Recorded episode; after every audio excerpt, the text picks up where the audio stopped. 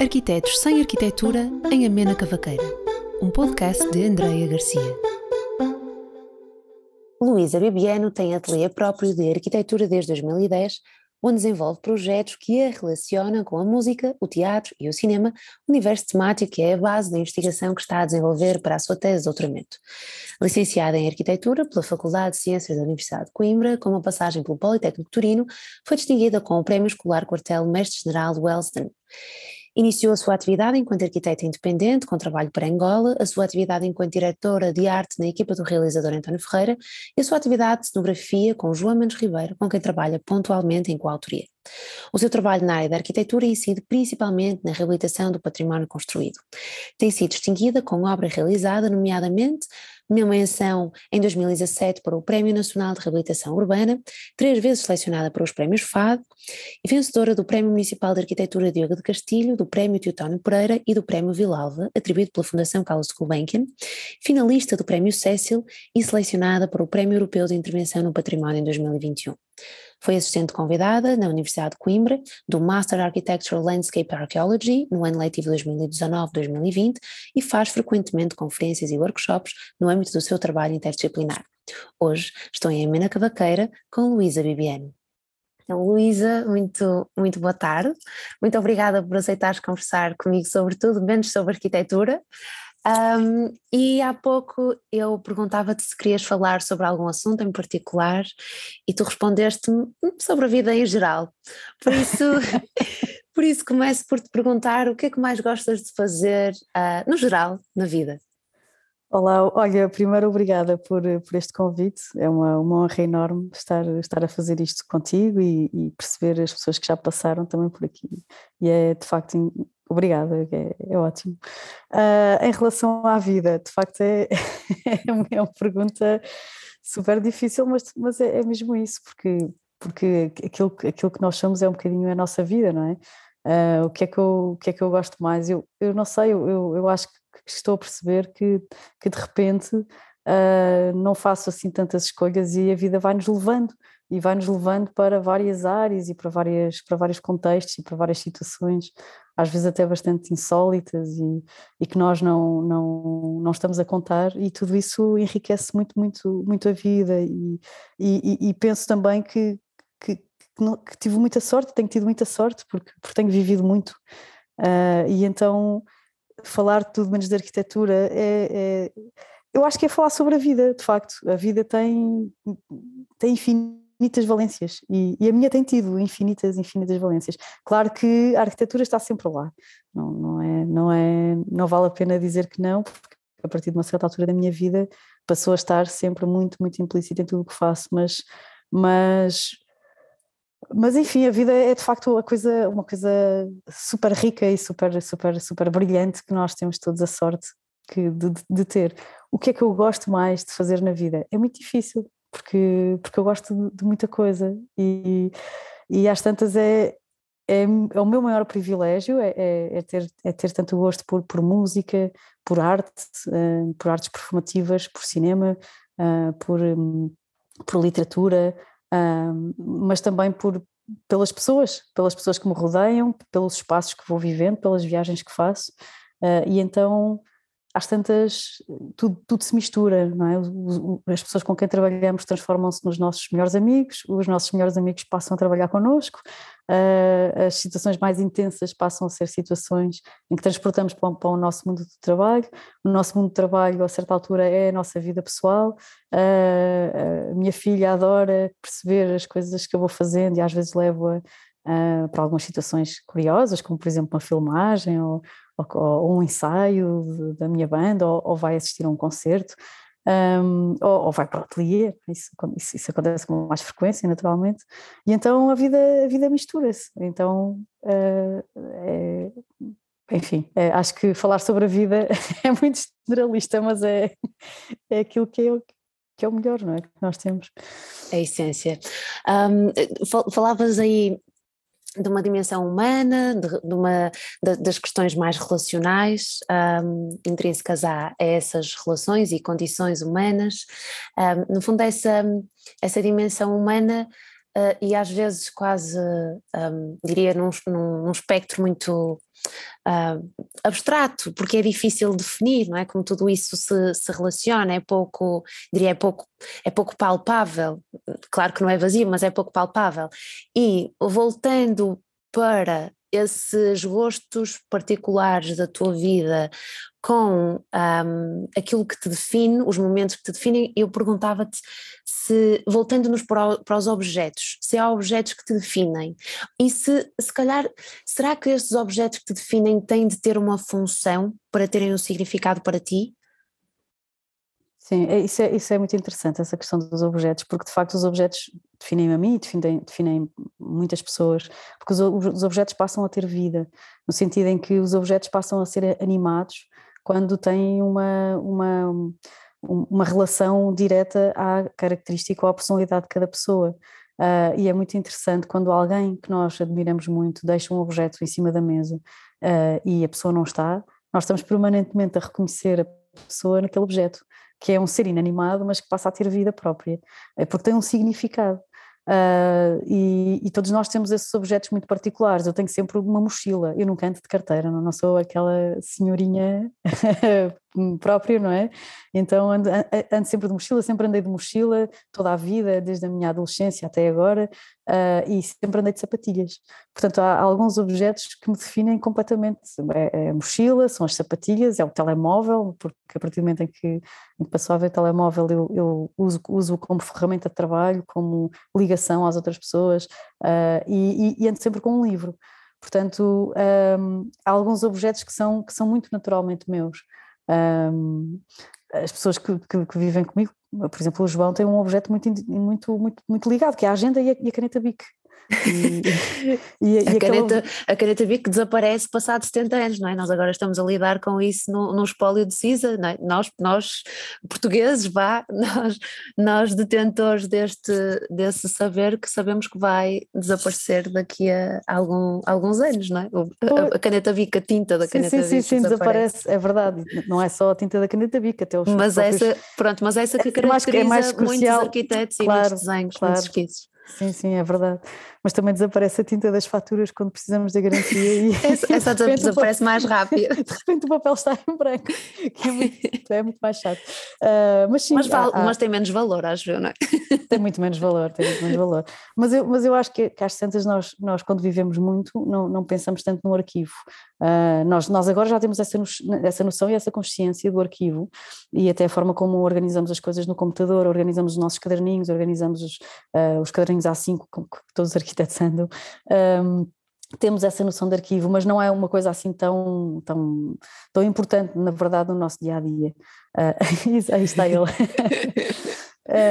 e, e, e, é normal, porque se de repente vivermos completamente uh, aficionados com, com, o arquivo, também deixamos de viver o presente, não é? E o presente é uma coisa muito importante.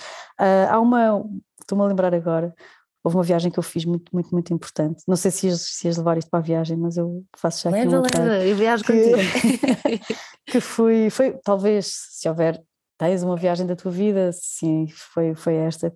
Foi, fui para a América do Sul durante, durante uns meses com, com três amigos. Fui eu, o Pedro, o meu maior amigo de infância, somos grandes amigos desde os 12 anos, o Renato Teixeira, que era um, era um político acérrimo de, de extrema esquerda, lá, e a Raquel Varela, na altura era muito amiga do Renato.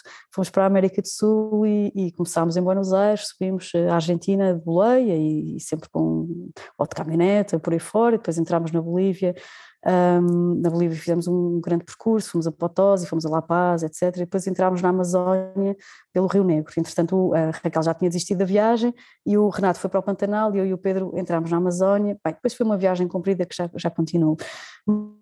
Mas a única coisa que eu levava era uma mochila pequeníssima, tipo estas da, da Eastpack, em que tinha só duas mudas de roupa, uh, roupa básica, higiene básica, um caderno A4 uh, e uma caneta e um lápis. Uh, e tive praticamente dois meses com isto. E precisei naturalmente de comprar roupa muito quente quando entramos no, no deserto do sal na Bolívia. Comprei uma ou duas camisolas quentes, uns cascóis e uns gorros e tal. E quando entrei na Amazónia enviei tudo pelo correio.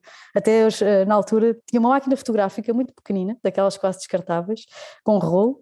Uh, tinha uma série de rolos de 400 asa, todos a cores, E, e, quando de repente fiz uma caixa grande de rolos que andava atrelada à mochila, que aquilo podia cair a qualquer momento, uh, enviei os rolos todos também pelo correio. Uh, e tinha os objetos básicos para, para, no fundo, sobreviver, não é? E a carteira, dinheiro, na altura usavam-se os travel checks, que é uma coisa que já não existe agora. Um, e esses objetos eram, eram, eram mínimos, eram básicos, mas foram aqueles que me acompanharam durante, durante toda a viagem. E escrevi muitas cartas.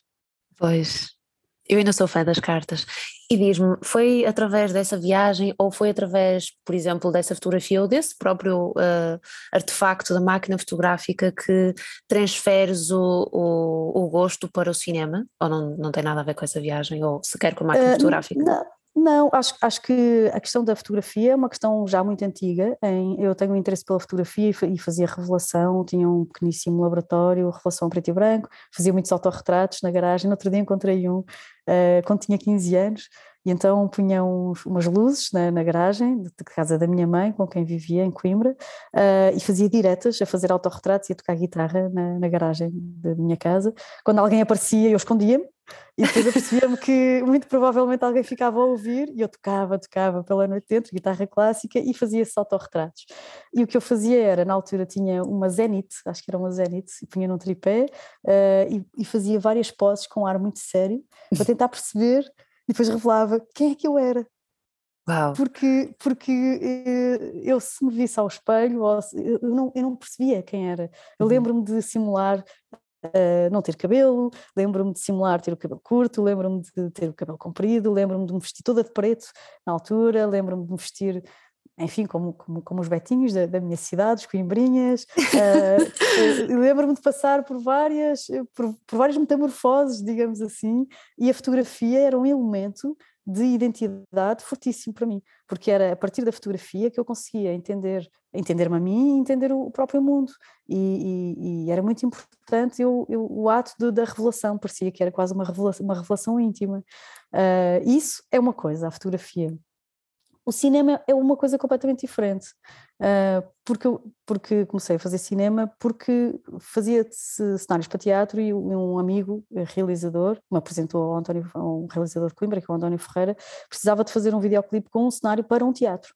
E eu conheci o António e aí começámos a fazer cinema, mas na verdade talvez a minha relação com o cinema não seja tão cinema-cinema, mas seja mais a imagem em movimento, ou seja, a sensação de estar num espaço em movimento, como por exemplo a viajar num carro ou num comboio, é, é daquelas sensações únicas. E estares a ver a imagem, eh, tu é que estás a movimentar, não é? Portanto, a imagem está parada, nós é que nós é que nós é que vemos em movimento. E temos uma banda sonora e é a banda sonora que nós escolhemos para aquele determinado uh, momento. E isso faz uma, uma um, um, encontro com, com a imagem em movimento que é, que é, que é única e, e que é efêmera porque a música passa e porque o sítio onde, por onde tu passaste também, também, também naturalmente passa. Então estás permanentemente a construir uma nova realidade segundo após segundo, frame após frame após frame após frame, mas na, na vida, na vida mesmo. E, e, e, quando estou a fazer eh, a arte para cinema é, é um bocadinho a mesma coisa, é, é uma coisa quase intuitiva do momento, claro, há, há muito pensamento por trás, há uma, há uma série de, de, coisas de preparação, obviamente, não é? Isto, as coisas não aparecem assim, parece as pessoas que não tocam um instrumento às vezes dizem a brincar, então, mas, mas, mas as pessoas pensam que a arquitetura é assim, é pegar uma guitarra e começar a tocar? Uma vez disseram isso e eu, eu, disse, pois mas tocar guitarra também não, não é assim, não é, não é tipo esfregares a lâmpada da Ladina e tens o desejo de saber tocar, não, tiveste que treinar, tiveste que aprender as notas, etc. Uh, ah, claro que no cinema também, também tens toda essa aprendizagem, mas acho que, de facto, de alguma forma, aquilo que me liga ao cinema é mais a minha relação sensorial com uh, uh, o, o espaço-movimento. Uh, acho, acho que é mesmo isso. Sempre associado à, à, à música ou a, a, um som, ou uma, uma banda sonora, porque a ausência de som é por si só também uma coisa fortíssima, não é? Nós não sabemos bem o que é a ausência de som, só, só quando vamos a sítios como uh, o Pico nos Açores, ou vamos a sítios, ou, ou entramos numa câmara anecoica, ou estamos num estúdio de gravação, antes de começar a gravar e, e aquilo tem uma absorção incrível em que nós ouvimos a nossa própria respiração com uma intensidade que nunca uh, até à altura tínhamos sentido, é que percebemos o, o silêncio, é o quão aterrador é o silêncio, não é? Uhum. Um, Sim, eu tenho, hum, estavas a falar de bandas sonoras, eu tenho uma, eu tenho uma banda sonora preferida no, no, nestas, estamos a falar de transferências não é? para este universo de cinema, uh, eu tenho uma, uma banda sonora de um filme que também é de um, um dos meus filmes preferidos, eu acho que tenho três ou quatro filmes da vida, da minha vida, e já te vou perguntar quais são os teus, mas eu gostava que, que, também o relacionasses com, com essa banda sonora. Fizeste o link e isso foi um exercício que eu estava a fazer no outro dia, porque um dos filmes da minha vida é o Cinema Paraíso todos, cada um tem a sua explicação, o seu motivo, se calhar naturalmente também se prende com, uh, com momentos, com os momentos em que eu os, os vi um, e naturalmente depois uh, uh, a catadupa de vezes em que os revi e os momentos em que eles efetivamente foram revistos, mas efetivamente também nesta questão a sua relação com a banda sonora e que o, o Ennio Morricone, é? que, um, que que partiu recentemente, um, e, e, eu perguntava-te perguntava-te quais são, quais são os cinemas, os cinemas, os filmes uh, da, os, os, filmes que te marcaram, sim, os filmes da tua vida, porque dizer da tua vida pode ser também muito abstrato, não é? Um conceito não, muito não, abstrato, mas, mas, mas e as bandas sonoras também, já não, agora. É, Ennio Morricone é, é, sem dúvida uma referência, uma referência eh, incrível, eu acho que é, é, das maiores do cinema, mas essa questão, do, essa questão do filme da minha vida, eu tenho um filme da minha vida de facto, uh, tenho, que é, o, é, é Paixão de Camille Claudel, Uh, que é um filme antiquíssimo, não sei se é de 88, se é de 90, uh, é de um, de um, cineasta francês que ele até faz, até tra trabalhava mais como diretor de fotografia, que é o Bruno Newton, uh, e não tenho, não conheço muito mais filmes dele. A grande questão do, da paixão de Camille Claudel tem que ver com o, o, excelente filme que é e que relata a vida do Rodin, mas acima de tudo tem que ver com uma coisa que me marcou imenso, que foi o início da paixão e o início da paixão relacionada com uma, uma, uma arte e uma atividade com, com o que eu gostava de ter sido, que é, eu, eu queria ser escultora. Olha... Uh, sim, eu queria ser escultora, fiz, fiz os pré-requisitos nas Belas Artes de Porto, que passei, na altura havia pré-requisitos, portanto inscrevi-me em primeiro lugar, eu estava em artes no liceu, inscrevi-me em primeiro lugar em escultura. Em Coimbra? Uh, estava em artes em Coimbra, em Coimbra. no liceu José Falcão, mas, mas ia para as Belas Artes do Porto, quando a minha família percebeu que eu tinha colocado isso em primeiro lugar e, e lá me convenceu em, em pôr Engenharia Civil. Engenharia, civil, civil. Engenharia Civil, em primeiro lugar. Uh, o meu pai queria que eu fosse para Direito, porque há um grande histórico da minha família de pessoas ligadas à, à, universidade, à Faculdade de Direito. Uh, a minha mãe achava que Engenharia era muito mais seguro e os meus tios do lado materno também, e eu mudei a minha candidatura. Portanto, tive dois anos em Engenharia Civil. Uh, mas antes disso, tinha uma, uma claro, já, já, já me tinha apaixonado, já, já tinha um namorado com quem, com quem uh, descobri uma série de, de, coisas que todos os adolescentes e claro. pessoas em início de idade adulta descobrem e, e percebi que, que, está muito relacionado a, a, aquilo que nós gostamos de fazer com a paixão, a paixão carnal ao mesmo tempo, mas também a paixão intelectual. E a paixão de Camille Claudel, quando retrata a vida do Rodin, e quando retrata a relação de Rodin com Camille Claudel, eu apercebo-me da fragilidade da condição feminina no mundo da, das artes, embora aquilo remeta para o final do século XIX e início do século XX, portanto não, não estava propriamente no mesmo contexto, mas havia ainda, havia ainda há algumas semelhanças uh, na forma da educação uh, das mulheres e dos, portanto, das crianças serem, serem meninas ou serem meninos, eu, eu senti um bocadinho isso, na verdade, uh, e, e, é, e foi um filme que me marcou de facto de uma forma em absoluta, porque eu, eu penso nesse filme quase todos os dias, não só porque de facto, a escultura é uma paixão imensa e como quando eu faço arquitetura, não é suposto falarmos de arquitetura, mas, mas quando, falo quando faço arquitetura eu, eu, estou permanentemente a fazer maquetes e a fazer a escultura do, do, do espaço e interessa-me a materialidade, interessa-me tudo isso, mas também por essa questão da, da, paixão, porque estou permanentemente apaixonada. É uma coisa, é uma coisa muito difícil de gerir na, na, na minha vida, mas, mas isso acontece de facto uh, e, e tenho paixões fortíssimas. Uh, são coisas muito avassaladoras, uh, seja, seja, seja por pessoas, seja por, por projetos, seja por, por, por relações, seja por Uh, por contextos muito próprios, uh, seja por uma, uma música que, que, que, estou, que estou a ouvir ou que estamos a fazer, seja por um projeto de cinema, seja, seja o que for, há, há, qualquer coisa de muito visceral uh, na, na, naquilo, naquilo que vou fazendo e nas relações que vou tendo. Há pessoas que dizem que, que, que eu às tantas sou muito intensa e, e, acredito que às vezes seja mesmo difícil uh, lidar com isto, uh, mas aquele filme retratava precisamente essa intensidade uh, que há entre pessoas e, e entre pessoas que, que, que exercem profissões Uh, muito próximas. E depois o desfecho, o desfecho que teve, de facto, é a mulher um bocadinho incompreendida, que acaba por, por morrer num asilo psiquiátrico, porque depois acabou por, enfim, diz a história que enlouqueceu. Uh, Luísa, não podes fazer spoiler aqui. spoiler? Como assim? Não podes dizer como é que o filme acaba, a quem não viu. Ah, desculpa, sim, sim, sim. Uh, pois. Um, não, mas isto é uma história conhecida, é uma história, a história da Camila Claudel é, é relativamente sim, conhecida. Sim, claro, é? claro. Aliás, mas nós temos as novas gerações a, a, ouvir, que são se calhar o nosso público-alvo. Uh, não, vejam o filme bem. que é extraordinário. Mas ela destruiu, de facto, é, a obra dela está no Museu Rodin, em Paris, uh, mas ela destruiu 90% da obra que tinha. Portanto, os registros que, que, há são muito escassos e aquilo que existe é belíssimo. Mas, mas quer dizer, eu, eu adoro a obra de Rodin também. Uh, talvez, até, talvez até tenha mais uma relação mais intensa com a obra de Rodin do que com a obra de Camille Claudel, embora a personagem me diga mais uh, a Camille Claudel. Depois há outros filmes que eu, que eu gosto muito. Um, gosto de Tarkovsky, gosto de Lars von Trier, gosto de Kubrick. O Barry Lyndon, de facto, é uma referência. Uh, eu ouvi, ouvi a conversa da Patrícia e, e, a Patrícia também refere o Barry Lyndon como uma experiência incrível que teve. Eu vi o Barry Lyndon já muito mais tarde, Uh, mas é, uma, é de facto uma obra de arte, todo, todos os planos de sequência que faz, a, a, luz, aquela, aquele duelo que se faz ao amanhecer e que ele Sim. teve que filmar aquilo durante vários dias, porque aquela luz era aquela luz precisa, de facto são incríveis. O, Murnau é, é, obviamente uma referência também porque, porque musiquei uma, um filme do Murnau ao vivo no, no Gil Vicente, há muitos, muitos anos, num workshop de música improvisada Uh, e, e, depois a apresentação final era, era, era musicar um, um, um dos filmes do Murnau.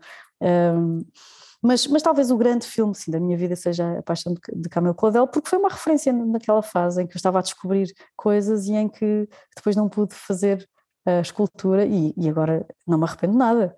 Uh, mas, faz mas escultura. Parte. Exato, faço outra, exato, faço outra maneira. Faz escultura.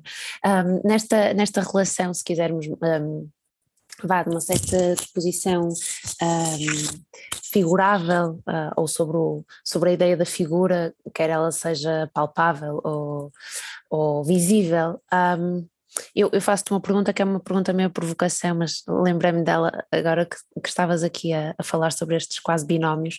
Tu preferes uma preferes essa ideia de, de uma espécie de uh, eh, composição estrutural ou uma omnipresença? Uh, não, acho que não estou a perceber exatamente a pergunta. Ou seja, nesta relação entre os, os objetos ou os filmes, aquilo que é visível, tu preferes a, a visualização uh, estruturada e, portanto, contemplável à tua frente, visível, uh, revisitável, no limite, ou um, a sua memória? Ah, percebo, uh, percebo. Uh, eu acho que são perguntas quase metafísicas. Pois é, mas sabes porquê? Eu vou-te explicar. Porque às vezes, um, e tu falavas da paixão, e eu acho que muitas vezes o, o alimento dessa paixão é a imaginação que nós criamos das coisas, não é? Das coisas, das pessoas, e portanto, se, nós, se tudo for visível, tu não tens espaço para o imaginário, não é? Estou a perceber. E sim, portanto sim. Era, era mais ou menos esse Estou o campo que eu gostava de. Uh, eu não sei o que é que prefiro, o que eu sei é que a, a, nossa memória é uma memória muito. Todas as memórias são memórias particulares, mas a nossa memória é sempre uma reinvenção da realidade. Uh, e muitas vezes nós juramos que uh, vimos uma coisa de determinada forma e já recriámos essa coisa na nossa cabeça e conseguimos, se for preciso, desenhá-la e depois vamos ver ou a fotografia original ou vamos ao espaço originalmente e é completamente diferente. Então isso nos filmes é, é incrível. Porquê? Porque as narrativas visuais aludem-nos a muitas coisas que não estão lá, uh, que não se, de facto não se veem uh, e que fazem só parte do nosso imaginário. Nós conseguimos descrever uma série de, de, de quadros, de filmes, em que, em que juramos que uma determinada sala é azul ou o que for, e quando vamos fazer uma paragem e vemos aquele frame, A sala não é nada e não tem nenhum objeto do que nós descrevemos na nossa memória. Isso é muito, isso obviamente é muito interessante, isso tem, tem que ver com a nossa construção da nossa própria narrativa mental, não é? E isso é um, e, e está em constante mudança. As nossas memórias estão em constante mudança. Portanto, aquilo que nós achamos que uma coisa foi, ela com certeza foi uma coisa primeiro diferente para, para todas as pessoas e, e, e, está, está sempre em mudança. Em 2021 foi uma coisa, em 2018 foi com certeza outra coisa, está em constante mudança. A, a relação das paixões e as paixões por, por, por, por tantas coisas, claro que tem que ver muito com as construções que nós fazemos, tem muito que ver com o nosso imaginário, tem muito que ver com. Um, com, com, as coisas implícitas que acontecem, com as trocas que existem, com, com tantas, com algumas energias com, com, com que, que, passamos, algumas energias que se, que se, que se constroem em conjunto. Uh, eu acho que, que, que, tem que haver esse espaço e essa disponibilidade mental para, para, esse, para esse lugar imaginário do, primeiro do inatingível muitas vezes e segundo do, do impalpável, do, do, que não é palpável, não é? Eu inventei uma palavra agora que foi o impalpável. tudo, aqui tudo se aceita. Exato. Portanto, muitas vezes aquilo, muitas vezes aquilo que até não se vê, que só se imagina, são, são, coisas, são coisas riquíssimas. É, é, é para onde o nosso imaginário nos transporta e é aquilo que nos faz construir ah, alguma coisa, alguma coisa também de novo, não é? E, e agora podíamos andar naquela questão da arte, não é? Eu agora ando um bocadinho com essa obsessão do que é arte. uh, do que é arte, do, agora, agora até tinha aqui o livro do Joseph Beuys, uma conversa de Joseph Beuys, que é precisamente o que é arte, com, com o Volker Arlen, que era um amigo dele, um, e, e, tinha acabado de ler A Origem da Arte, do, do Heidegger, e, e e, e, há uns anos uh, uh, o livro do José Gil, A Arte como Linguagem, e ontem, ontem tive precisamente essa conversa com o Custódio Galego, porque estávamos no, no filme do António, estamos em rolagem agora, uh, e a Custódia improvisa imenso. Uh, improvisa imenso e tal, né? e nós estávamos a dizer, Custódia, és uma artista e tal, e ela, quem é que diz que isto é arte? E eu, pois, isso é uma boa questão. E então estávamos no, nos bastidores vá, a ter essa conversa sobre arte. E o Leandro, que estava com a câmara, poisou a câmara e viu-se um plano lindíssimo mas é câmara poisada. E nós começámos a perceber que nós, que estávamos, nós estávamos a fazer dois filmes em paralelo, que era não só o filme que estamos a fazer, mas depois as conversas que nós estamos a ter nos bastidores e, e as câmaras que o Leandro faz que não sabe e que está a fazer arte. Então nós de repente começámos a dizer nós estamos a fazer arte paralela sem sabermos que estamos a fazer arte. E alguém dizia, então, mas alguém que vai buscar um gravador e alguém que vai agora filmar ou pôr a gravar, sempre que o Leandro vai poisar a câmera. Está a fazer quadros inacreditáveis, parece Tarkovsky, isto é, é lindíssimo. É o acaso. É o acaso, sim, é o acaso. E, e, e de repente eu ando o acaso meses, artístico.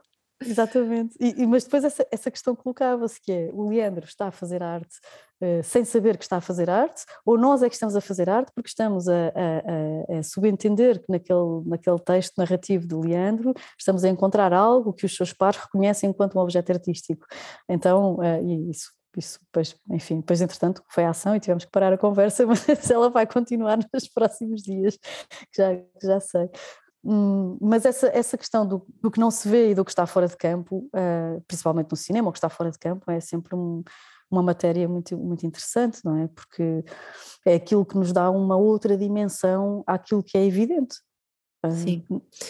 Estás a falar disso, eu estou a lembrar-me de, um, de um, outro livro, o, o, que nós vemos e o que nos olha, do Didi Uberman, que toca muito estes aspectos também eh, que, que aqui estamos a falar. Pronto, e é isto. Uh, a arte pode ser uh, fazer o urinol ou fazer o urinol e virá-lo ao contrário, não é? Uh, Exatamente. Portanto, ele já estava feito, mas quem olhou para ele olhou de forma diferente. pronto, portanto, sim, o, o, acho que aí há duas artes paralelas, talvez. depois, depois vamos, vamos ver os resultados finais, estou ansiosa por ver isso. Um, e, e, as coisas até podem ser paralelas, duas claro. estreias. Exato. Olha, uh, vou colocar-te aqui uma, mais uma questão. Tu há pouco, eu, eu deixei passar o assunto, porque entretanto prosseguimos com, sim, prosseguimos para o outro lado, mas eu, eu ah, levantaste aqui no, na descrição dos objetos que iam na tua, na tua mochila, tu disseste que andas, andas sempre com um livro, Um, eu perguntava-te, pronto, já enumeraste aqui alguns uh, que estás a ler uhum. agora uhum. e que tocam exatamente este, estes aspectos do, desta tua inquietação, este teu questionamento sobre a, a definição, não é? Um, quase a, a questão ontológica da, da arte, mas eu perguntava-te. Estamos, estamos sempre nesta questão da, da vida, não é? os filmes da tua uhum. vida, eu perguntava-te quais são os livros da tua vida. Olha, eu, eu, tal como acho que tenho um, um filme da minha vida, que, que, é o que já referi, acho que também tenho um livro da minha vida. Uh, quando eu fiz a, a viagem que, que, te falei há bocadinho, por acaso eu tinha comprado um livro de José de Alencar que não, que não conhecia, que é um, um, escritor brasileiro do século XIX, que, faz um, que, que escreve um livro que, se chama Guarani. Uh, e ele uh, descreve uma, uma história sobre uma tribo que, que, são, que é o Guarani e uma família portuguesa e há uma, uma miúda que se apaixona por, por um índio, enfim, ele está a descrever toda a floresta amazónica e tal. E eu comecei a ler esse livro e comecei a entrar na floresta e a passar por precisa coincidência nos sítios que ele estava a descrever. Uau. E então aquilo foi uma coisa inexplicável. E eu li aquele livro com uma velocidade que nunca me aconteceu ler, nem o ensaio sobre a cegueira do José Saramago eu li com a mesma intensidade com que li aquele livro e de facto foi um, uma, uma coisa eh, extraordinária. Agora, tenho algum, alguns escritores de referência que, que andam sempre comigo, como o Herbert Welder, uh, como a Sofia Melbreiner, eu, eu, eu, tenho na minha mesa de cabeceira livros repetidos. Eu tenho, passo os fins de semana em casa da minha mãe e a semana em Coimbra. E então tenho uh, em duplicado toda a poesia da Sofia uh, nas duas mesas de cabeceira. Uh, tenho duas obras completas da Sofia, uma na mesa de cabeceira em Coimbra, outra na minha mesa do ateliê e os livros em separado, o Búzio de Cos, o Mar, etc. Os livros mais pequeninos, que foram aqueles que eu comprei antes de haver a poesia completa, uh, aqui, aqui na Pocariça. Uh, e, e, e, depois há um, tenho, tenho o, meu, o meu escritor de eleição, que se calhar é um lugar muito comum, que é, que é Pessoa. Uh, e, e, Pessoa é de facto um, um, um, um autor que me, que me fascina de uma forma muito perturbadora uhum. também. Eu devo dizer que é muito perturbador, porque não é linear. Uh, e, e, eu fiz há pouco tempo a arte de um, de um filme sobre pessoa, de, que é a história do Aleister Crowley em Lisboa, que é aquele mágico inglês uhum. que faz os mapas astrais, que escreve o livro 777, aquela, aquela malta toda do, um, da, das bandas de heavy metal e tal, gostam muito do, do Aleister Crowley. Eu não sou nada virada para as ciências ocultas, uh, não sou nada virada para o ocultismo, nada, não, e não tinha ideia, quer dizer, que o Fernando Pessoa tinha um, um conhecimento tão profundo sobre isso e quando Aleister Crowley e as cartas que ele escreveu e o, e o policial que ele nunca acabou, que tinha que ver com essa, com essa simulação da morte do Aleister Crowley em Lisboa, eu, eu, eu encontrei um mundo uh, de pessoa que não conhecia. Uh, e a certa altura comecei a sonhar com, com a vida dele, comecei a ler os livros que ele também leu, comecei a, a ver os, os, objetos que ele tinha e que, e que, recolheram e que o Pissarra eh, publicou um livro há pouco tempo, há pouco tempo, há, sei lá, quatro ou cinco anos, sobre a biblioteca pessoal do Fernando Pessoa e sobre os livros de, e sobre os objetos pessoais dele. E, e, e, na altura isso foi uma coisa super, super intensa e, e não posso ler sempre, não dá para não dá para se ler todos os dias, uh, mas é uma coisa que é, que é de facto que faz todo o sentido, que é se nós queremos escrever razoavelmente bem, temos que ler, temos que ler e temos que ler pessoas que de facto escrevem muito bem e pessoa é, é, era exímio. As cartas de pessoa, eu não posso dizer que são mais interessantes que a poesia dele, porque, quer dizer, tudo é incomparável, não é? Tirando uhum. a mensagem que não lhe encontro interesse nenhum, uhum.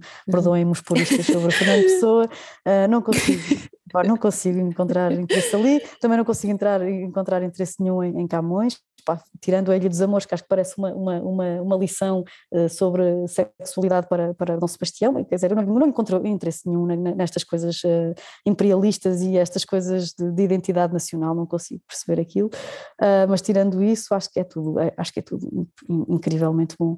E, e descobri há pouco tempo uma autora que gosto muito e tenho aqui ao lado, que é Matilde Campilho, Portanto, tenho o Jockey aqui e tenho o último livro em, em, em Coimbra uh, e vou lendo. Eu vou, ter, vou tendo sempre muitos livros na, na mesa de cabeceira e, e, vou lendo, vou lendo e, e, e, confesso que volta e meia é preciso parar um bocadinho uh, e, e, e, às vezes não, não ir logo trabalhar, às vezes é preciso. Uh, eu ultimamente não tenho conseguido fazer isso, mas gosto muito quando posso fazer, quando posso acordar muito cedo e de repente decidir que só vou trabalhar às 11 ou só vou trabalhar ao meio-dia e posso estar a ler uh, coisas que me interessam. Uhum. E, depois, e depois há aquela leitura que é super, super prazerosa, como por exemplo o último livro do Felipe Melo, que é A Balada para Sofia, uh, que, é, que fez com o João Cavia, que é uma, uma banda desenhada excepcional.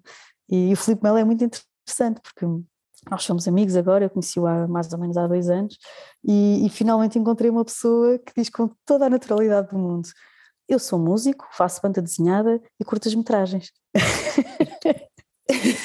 e eu já não tenho vergonha de dizer que sou arquiteta, faço cinema e tenho uma banda, quer dizer, já não é do género, mas tens que te definir, não, é, às vezes essa indefinição e essa relação entre, entre artes é porreira.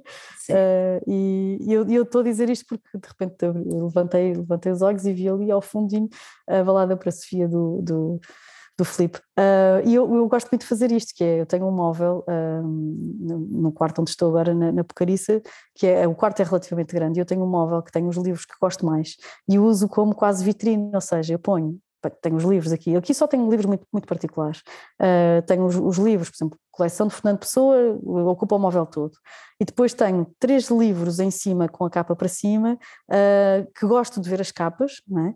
e são os livros de destaque deste momento, Portanto, vou pondo assim umas coisas e depois daqui a uns tempos, quando acabar de ler, sei lá, se calhar o Jockey da Matilde Campilho, troco do Filipe e ponho o Jockey lá em cima ou ao lado, não sei, faço uma composição, vou fazendo uma composição uh, dos livros que, que, gosto de ler.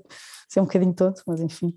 Não é. nada tonto, é inspirador. uh, eu, eu estavas uh, a falar disso dos, das coincidências da viagem e estares a ler o livro, aconteceu-me um, também numa, numa viagem que fiz há uns anos de, de uh, três semanas e, e, uns dias mais por, uh, pelo México, fui, fui descobrir o México também de mochila às costas e levava uh, o livro da Patti Smith, o M-Train, e eu não, eu não sabia absolutamente nada sobre o livro, portanto foi daquelas compras uh, um bocadinho às cegas, numa altura em que estava a mergulhar profundamente sobre, sobre a obra dela, o trabalho dela, a vida dela, e, e, e coincidentemente uh, descobri que parte, do, também não quero revelar muito sobre o livro, mas uma parte do livro passa-se exatamente no México e ela visita os mesmos sítios que eu estava a viajar. Portanto, fizemos uma, fiz uma é, viagem acompanhada, sim, acompanhada uh, por ela também e foi,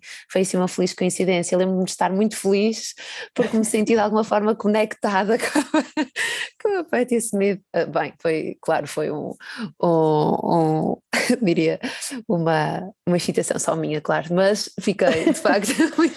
Não, mas é muito quando contente. essas coisas acontecem são, são inacreditáveis, parece que, que é um acaso que, que tinha que acontecer, não é? Naquele momento, porque se calhar tu podias ter lido esse livro numa outra altura e não, não descobrias as mesmas coisas, e eu se calhar se lesse o, Guarani uh, aqui ou noutra viagem qualquer não ia perceber a descrição que ele estava a fazer no momento.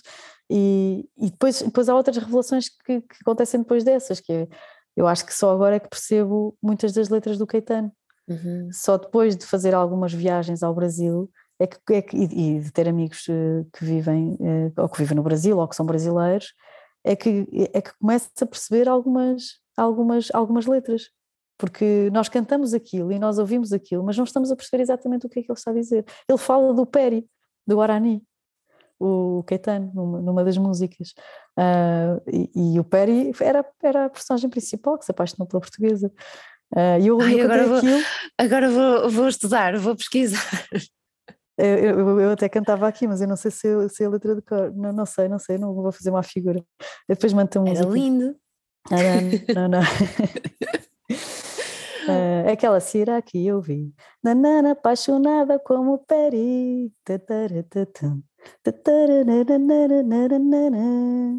Isso é sobre o Peri do Guarani. Ok. É incrível. Okay. E fala Vamos sobre o índio da Amazónia. Agora, agora apetecia-me pedir-te para pegares aí na guitarra, na guitarra e, e fazeres aqui uns acordes. Um, É uma Olha, coisa que é incrível, eu canto, eu canto muito mal, muito, muito, muito mal, e então toco, mas não, nunca consigo cantar, é uma coisa horrível. Uh, mas é assim, pá, não se nasce com a afinação. É aquela coisa do desafinado também tem coração, não é? Pois é. Do Tom Jobim. E tu tens, e tu tens o coração. Tens o coração em vários sítios e no sítio certo. Um, eu estou a gostar muito desta conversa mesmo, e de conhecer mais um bocadinho, uh, mas estamos a chegar ao fim do tempo, do nosso tempo, está a passar muito rápido e sei lá, eu tenho muito mais questões para te colocar, eu acho que isto foi só uma primeira conversa, uh, vamos, vamos continuar a, a, conversar, mas eu gostava por fim de te fazer aqui uma, uma espécie de pergunta final da praxe, um, que é como é que tudo isto uh, sobre o qual acabamos de falar se relaciona com, com a arquitetura e com a, a tua arquitetura em particular? Uhum. Uh, eu acho que aquilo que se relaciona mais com a arquitetura que eu faço ou que vou descobrindo é, é a minha vivência a minha vivência do, do espaço e a minha enfim, a minha vida. Eu, eu, eu, tenho quase a certeza que se não tivesse vivido nas casas em que vivi, se não tivesse viajado, passado por sítios onde passei, se não fizesse, se não tivesse a relação com o cinema ou com a música, que fazia uma arquitetura diferente. Uh, é, é muito curioso, mas eu, eu tenho-me lembrado muito, muito, muito de algumas casas de família que já não existem, que já, não, que já foram vendidas, enfim, que já, ou que neste momento estão desabitadas, uh, e elas são referências muito, muito fortes nos meus sonhos, portanto diários, uh, e são referências muito fortes na, na, nos quadros que eu vou fazendo, tanto na arquitetura como no cinema. Claro, nem no cinema nem na arquitetura nós fazemos coisas estáticas e imóveis, não são propriamente quadros. A arquitetura não se representa em, em imagem e, e, o filme também não se representa num, num frame. Mas nós procuramos coisas, nós procuramos momentos e procuramos momentos muitas vezes que já vivemos e eu tenho quase a certeza que estou em permanente análise, não é? em permanente psicanálise, uh, e, e acho que, que, que, vou buscar muito destas minhas vivências. É, é, é, não sei se, se o faço propositadamente ou não, ou, ou, ou, não, ou se é uma coisa, ou se toda a gente faz o mesmo, mas, mas de facto. Um, as, as, minhas relações pessoais, familiares e nos espaços, espaços em que vivi são determinantes na arquitetura, na, na, arquitetura que eu faço. E também na composição, na composição um, no cinema e na própria composição na arquitetura, quer dizer, a procura de texturas, a procura de atmosferas, a procura de desenhar determinado móvel, a procura de móveis já existentes para um determinado espaço, a relação da proporção, a relação do pé direito, a relação da tensão, a, a relação da, da, da, ligação entre o espaço privado e o espaço público de, de cada sítio, a relação entre interior e exterior, são coisas que, que são muito vividas e, e, são depois transportadas para, para cada arte que, que se faz. Talvez haja aqui uma pequeninas exceções na música. Eu acho que a música, uh, eu sou muito mais levada uh, quando, quando, quando estou a fazer música pelos outros elementos da, da banda uh, do, que, do que nas outras áreas. Na arquitetura tenho, tenho uma, uma voz muito mais no ateliê, até porque o ateliê é meu, não é? Na, uhum. na banda sou um elemento uh, que nem sequer sou o elemento compositor, não é? e ainda bem, porque temos um compositor excepcional, e vários, mas no, no ateliê tenho, tenho, tenho muito essa essa, essa, essa busca de alguma coisa que eu sei que existe e muitas vezes, eu lembro muito, muito desta frase do Miguel Ângelo, quer dizer, atribui-se a Miguel Ângelo, não sei se é exatamente dele, que é a escultura já lá estava, nós só tivemos de tirar aquilo que estava a mais, eh, porque a pedra, a pedra tinha lá a escultura dentro, não é? por isso é que é aquela ideia de depois da, da, obra inacabada, a escultura inacabada, em que se vê só uma parte da escultura, não é preciso fazer mais nada, porque ela, porque ela já lá está. E, e quando faço um, quando estou a fazer ou a reabilitação ou um projeto de raiz, eu acho que de alguma forma, depois de ir ao lugar, o projeto começa-se a construir uh, e eu estou à procura de alguma coisa, eu estou numa procura constante, numa, numa, numa, procura interior constante. E no cinema é a mesma coisa.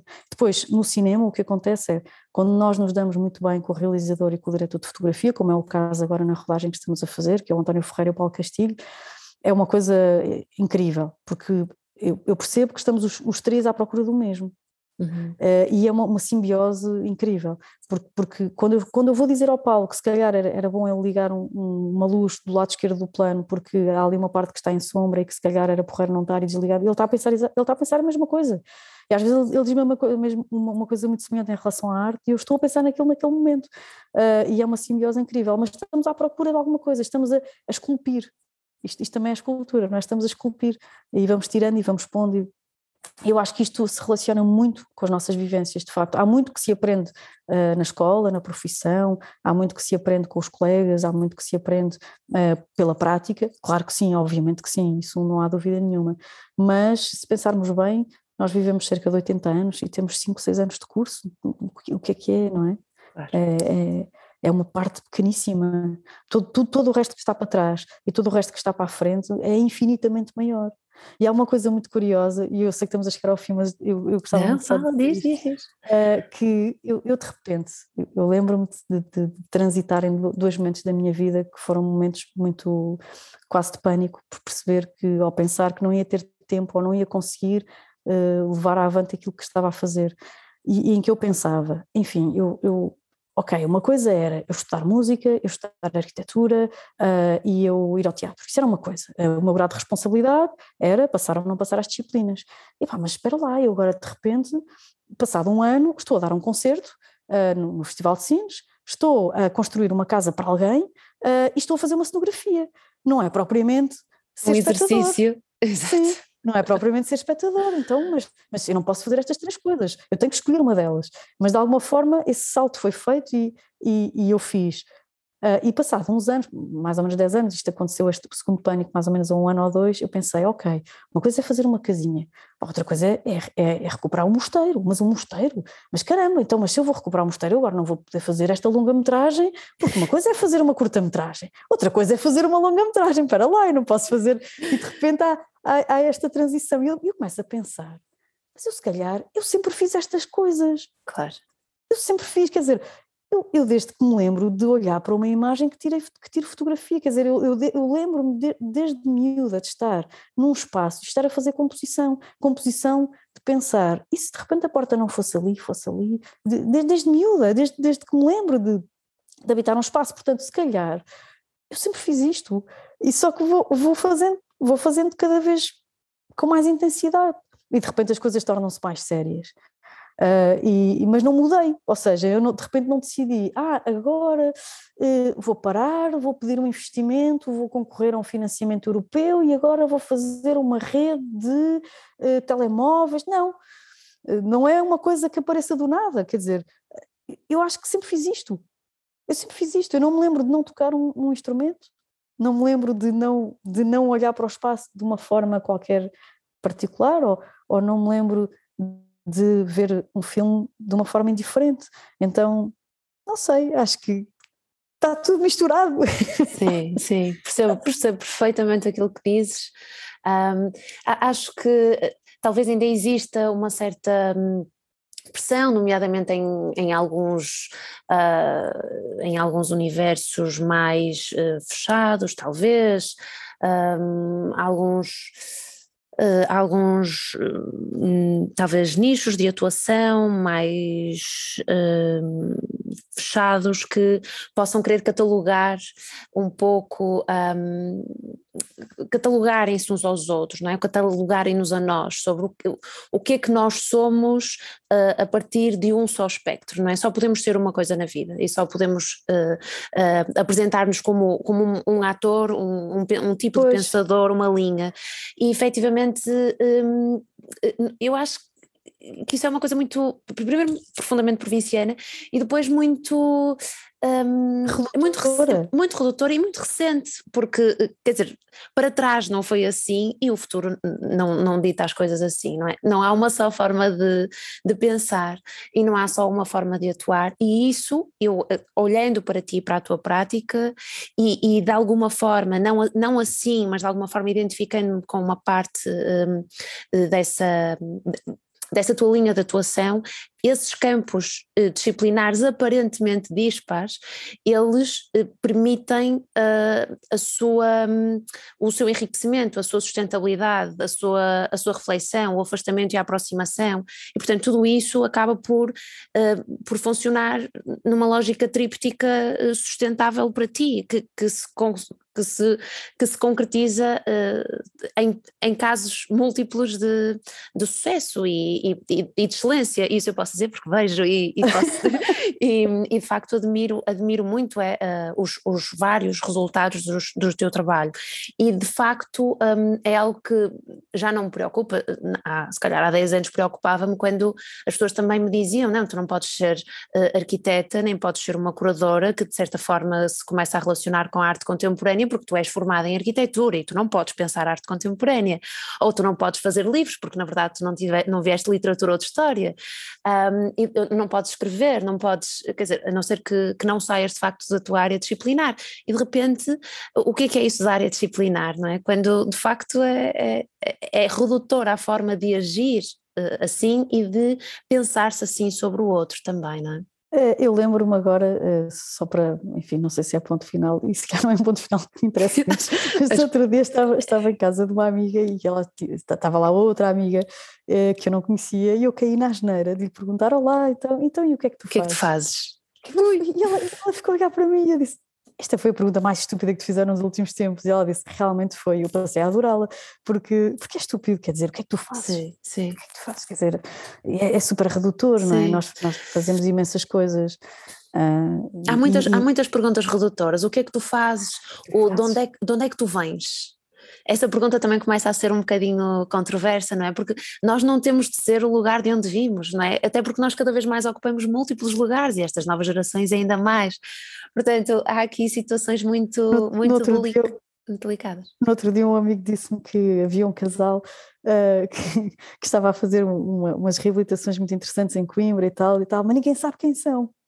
E eu, eu fiquei assim, mas ninguém sabe quem são, quem é ninguém e o que é que é isso do quem são. Uh, eu achei muito curioso isto, não é? Ninguém sabe quem são, significa que o mundo dessa pessoa não reconhece esse casal enquanto elementos de atuação dentro do meio social deles. É isto. Claro, claro. Ninguém sabe quem são. É, é uma coisa interessante, não é? Claro. Eu prefiro, eu, eu uh, é, é, isso. Eu, não sei, isso, isso levaria-nos para outras questões entre o visível e, a, e, a, e as evidências, uh, mas seriam mais uh, algumas horas aqui, mas um, o resultado está à vista. Foi, esta conversa foi extraordinária. Eu admiro profundamente a tua obra. Um, reconheço e começo a reconhecer cada vez mais a linguagem um, em, lá está, nas, nas, nos múltiplos suportes com que te exprimes ou em que te exprimes um, e isso uh, faz-me admirar-te profundamente e, e por isso quero agradecer-te esta conversa, foi efetivamente uma honra ter-te aqui, uh, um gosto enorme e, e que seja a primeira de muitas. Muito obrigada. Arquitetos sem Arquitetura em Amena Cavaqueira, um podcast de Andreia Garcia.